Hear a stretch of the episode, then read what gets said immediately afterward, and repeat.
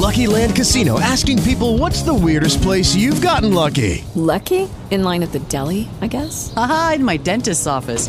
More than once, actually. Do I have to say? Yes, you do. In the car before my kids' PTA meeting. Really? Yes. Excuse me, what's the weirdest place you've gotten lucky? I never win and tell. Well, there you have it. You can get lucky anywhere playing at LuckyLandSlots.com. Play for free right now. Are you feeling lucky? No purchase necessary. Void where prohibited by law. 18 plus. Terms and conditions apply. See website for details. With the Lucky Land slots, you can get lucky just about anywhere. This is your captain speaking. Uh, we've got clear runway and the weather's fine, but we're just going to circle up here a while and uh, get lucky. No, no, nothing like that. It's just these cash prizes add up quick. So I suggest you sit back, keep your tray table upright, and start getting lucky. Play for free at LuckyLandSlots.com. Are you feeling lucky? No purchase necessary. Void where prohibited by law. 18 plus terms and conditions apply. See website for details.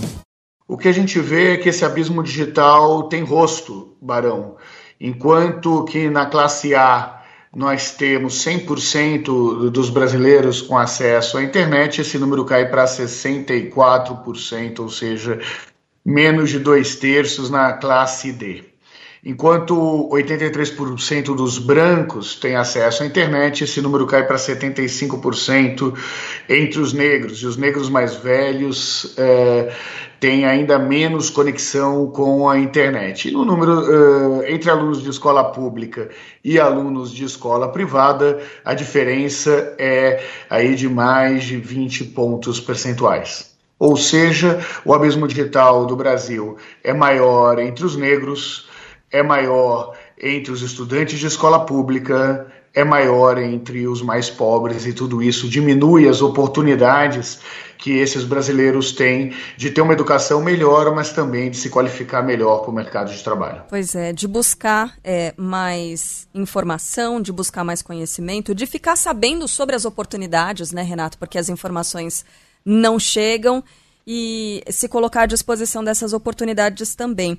Renato, eu vi esse perfil, são quatro grupos aqui que mostram o grau de conectividade das pessoas, né? Queria que você explicasse é, exatamente quais são esses conceitos, né? Que é plenamente conectado, parcialmente conectado, subconectado e desconectado. E quem é que faz parte desse desconectado atualmente?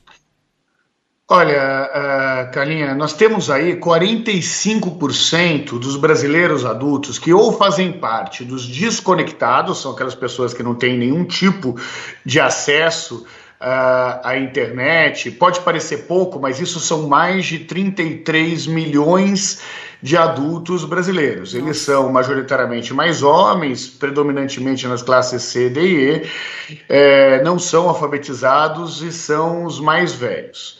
E nós temos o grupo dos subconectados, que são 41,8 milhões de adultos é, brasileiros que têm uma concentração maior também nas camadas mais pobres da população, também entre os negros e os menos escolarizados. Para a gente ter uma ideia, esses brasileiros, que são os, os 41 milhões do subconectados, é, cara, eles ficam 10 dias a menos por mês conectados à internet. São 120 dias por ano, quase um terço é, dos dias brasileiros, que ele não consegue ter uma educação melhor, que ele não consegue procurar um emprego, que ele não consegue ter um entretenimento, que ele não consegue nem ao menos é, se comunicar direito aí com, com a família. Muitas vezes, Carla, esses subconectados, eles é, é, que são os novos analfabetos digitais, né? Então, no passado a gente tinha os analfabetos funcionais, que era aquele sujeito que sabia ler, que sabia escrever, mas que, que não era capaz de interpretar o texto. Hoje, esses analfabetos funcionais estão dentro dos analfabetos digitais. E essas pessoas só ficam com acesso à internet, muitas vezes, de forma bastante restrita, naquele plano da operadora que só permite o, o WhatsApp ou acesso ao Facebook e ao Instagram. Na prática, são pessoas que têm acesso também a notícias falsas e não têm as condições de checar se essas notícias são verdadeiras. Não à toa, esse grupo também são é, é, é, aquele grupo que mais é, tem é, que mais sujeito ao fake news e a propagar notícias que não são é, notícias verdadeiras. O, o, Renato, também há possibilidades de melhorar esse quadro, né? melhorar esse cenário, perspectivas para diminuir esse abismo. Quais seriam elas, Renato?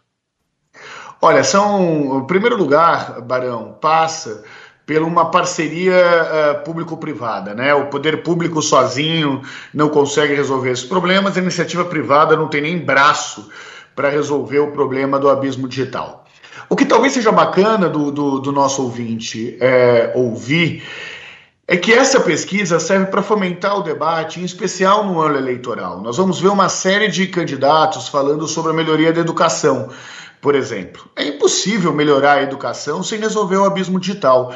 Nós vimos aí que o índice de evasão escolar entre os alunos da rede pública, em especial entre os alunos é, da periferia da rede pública, foi muito maior do que a evasão escolar dos alunos da, da, das escolas privadas. Nós vamos ter muito político falando sobre a produtividade do país, que nós temos que melhorar a produtividade. Como é que nós vamos melhorar a produtividade se boa parte da nossa mão de obra não tem nem o letramento digital necessário, ou seja, as habilidades cognitivas hoje para acessar a internet, nem os equipamentos necessários para isso? Nós estamos falando sobre a melhora da economia.